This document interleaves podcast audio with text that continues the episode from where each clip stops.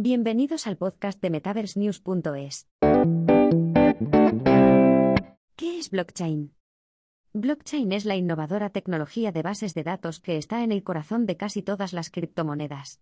Al distribuir copias idénticas de una base de datos en toda la red, blockchain hace muy difícil piratear o engañar al sistema. Aunque la criptomoneda es el uso más popular de la cadena de bloques actualmente, la tecnología ofrece el potencial de servir a una amplia gama de aplicaciones. En esencia, blockchain es un libro de contabilidad digital distribuido que almacena datos de cualquier tipo. Una cadena de bloques puede registrar información sobre transacciones de criptomonedas, propiedad de NFT o contratos inteligentes DeFi. Aunque cualquier base de datos convencional puede almacenar este tipo de información, la cadena de bloques es única, porque está totalmente descentralizada. En lugar de ser mantenida en un lugar, por un administrador centralizado piensa en una hoja de cálculo Excel, o en una base de datos bancaria, muchas copias idénticas de una base de datos blockchain se mantienen en múltiples ordenadores repartidos por una red. Estos ordenadores individuales se denominan nodos.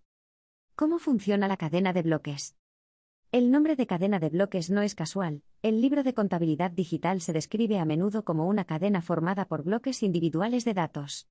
A medida que se añaden periódicamente nuevos datos a la red, se crea un nuevo bloque y se adjunta a la cadena.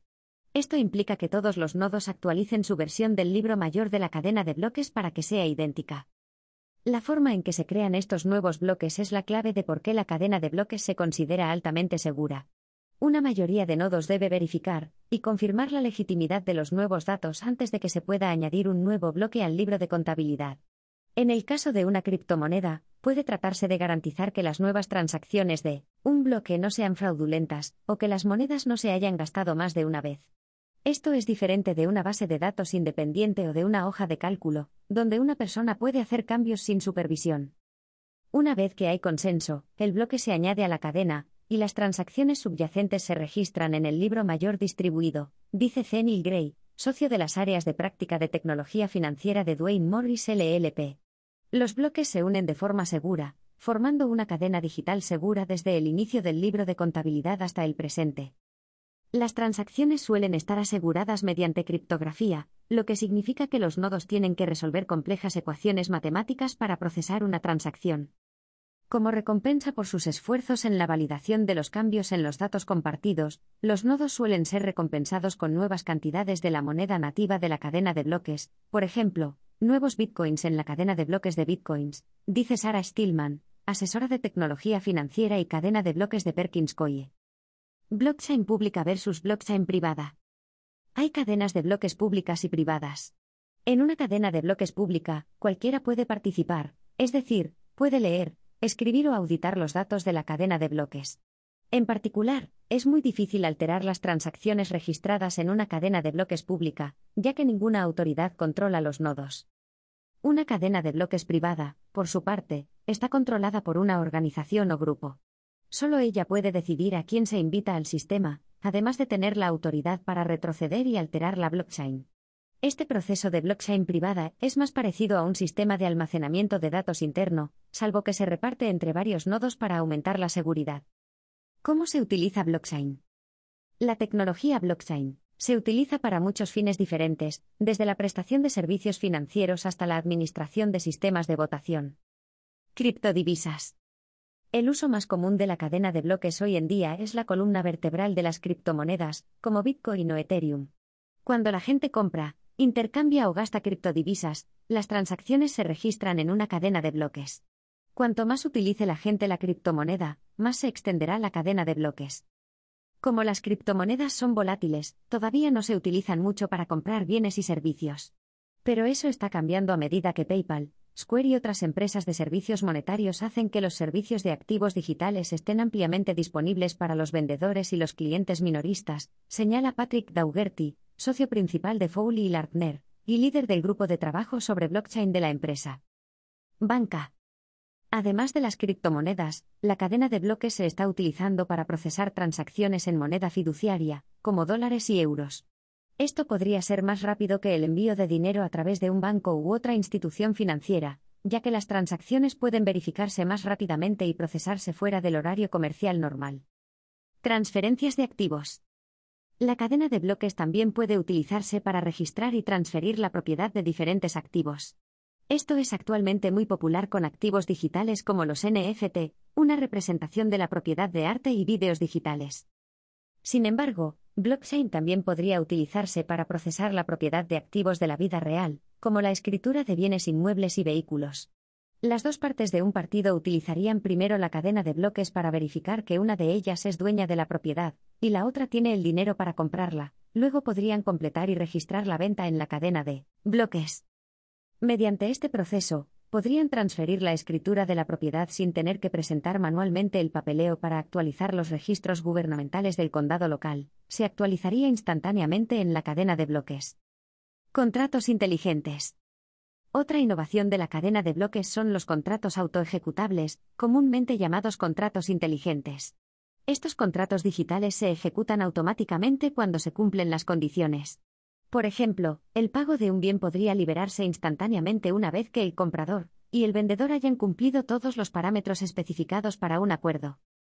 Vemos un gran potencial en el ámbito de los contratos inteligentes, el uso de la tecnología blockchain y las instrucciones codificadas para automatizar los contratos legales, dice Gray. Un contrato legal inteligente adecuadamente codificado en un libro mayor distribuido puede minimizar, o preferiblemente eliminar, la necesidad de que terceras partes externas verifiquen el rendimiento. Control de la cadena de suministro. Las cadenas de suministro implican cantidades masivas de información, especialmente cuando las mercancías van de una parte del mundo a otra. Con los métodos tradicionales de almacenamiento de datos, puede ser difícil rastrear el origen de los problemas, como de qué proveedor proceden las mercancías de mala calidad. Almacenar esta información en blockchain facilitaría la vuelta atrás y el seguimiento de la cadena de suministro, como en el caso de Food Trust de IBM, que utiliza la tecnología blockchain para hacer un seguimiento de los alimentos desde su cosecha hasta su consumo. Votación. Los expertos están estudiando formas de aplicar blockchain para evitar el fraude en las votaciones. En teoría, la votación con blockchain permitiría a la gente enviar votos que no pudieran ser manipulados, además de eliminar la necesidad de que las personas recojan y verifiquen manualmente las papeletas. Ventajas de blockchain. Mayor precisión de las transacciones. Dado que una transacción en blockchain debe ser verificada por varios nodos, esto puede reducir los errores. Si un nodo tiene un error en la base de datos, los demás verán que es diferente y detectarán el error. Por el contrario, en una base de datos tradicional, si alguien comete un error, es más probable que salga adelante. Además, cada activo está identificado y rastreado individualmente en el libro de contabilidad de la cadena de bloques, por lo que no hay posibilidad de que se gaste dos veces, como una persona que sobregira su cuenta bancaria, gastando así el dinero dos veces. No se necesitan intermediarios. Con el uso de la cadena de bloques, dos partes de una transacción pueden confirmar, y completar algo sin tener que recurrir a un tercero. Esto ahorra tiempo y el coste de pagar a un intermediario como un banco. Tiene la capacidad de aportar una mayor eficiencia a todo el comercio digital, de aumentar el poder financiero de las poblaciones no bancarizadas o infrabancarizadas del mundo y de potenciar, en consecuencia, una nueva generación de aplicaciones de Internet, dice Stillman. Seguridad adicional. En teoría, una red descentralizada, como blockchain, hace casi imposible que alguien realice transacciones fraudulentas. Para introducir transacciones falsas, tendrían que hackear cada nodo y cambiar cada libro de contabilidad. Aunque esto no es necesariamente imposible, muchos sistemas de blockchain de criptomonedas utilizan métodos de verificación de transacciones de prueba de participación o prueba de trabajo que dificultan, además de no beneficiar a los participantes, la adición de transacciones fraudulentas. Transferencias más eficientes. Como las cadenas de bloques funcionan 24 horas al día, las personas pueden realizar transferencias financieras y de activos más eficientes, especialmente a nivel internacional. No necesitan esperar días a que un banco o una agencia gubernamental lo confirme todo manualmente. Desventajas de blockchain. Límite de transacciones por segundo. Dado que la cadena de bloques depende de una red mayor para aprobar las transacciones, hay un límite en la rapidez con la que puede moverse. Por ejemplo, Bitcoin solo puede procesar 4,6 transacciones por segundo, frente a las 1700 por segundo de Visa. Además, el aumento del número de transacciones puede crear problemas de velocidad en la red. Hasta que esto mejore, la escalabilidad es un reto. Altos costes de energía. Tener todos los nodos trabajando para verificar las transacciones requiere mucha más electricidad que una sola base de datos u hoja de cálculo. Esto no solo hace que las transacciones basadas en blockchain sean más caras, sino que también crea una gran carga de carbono para el medio ambiente.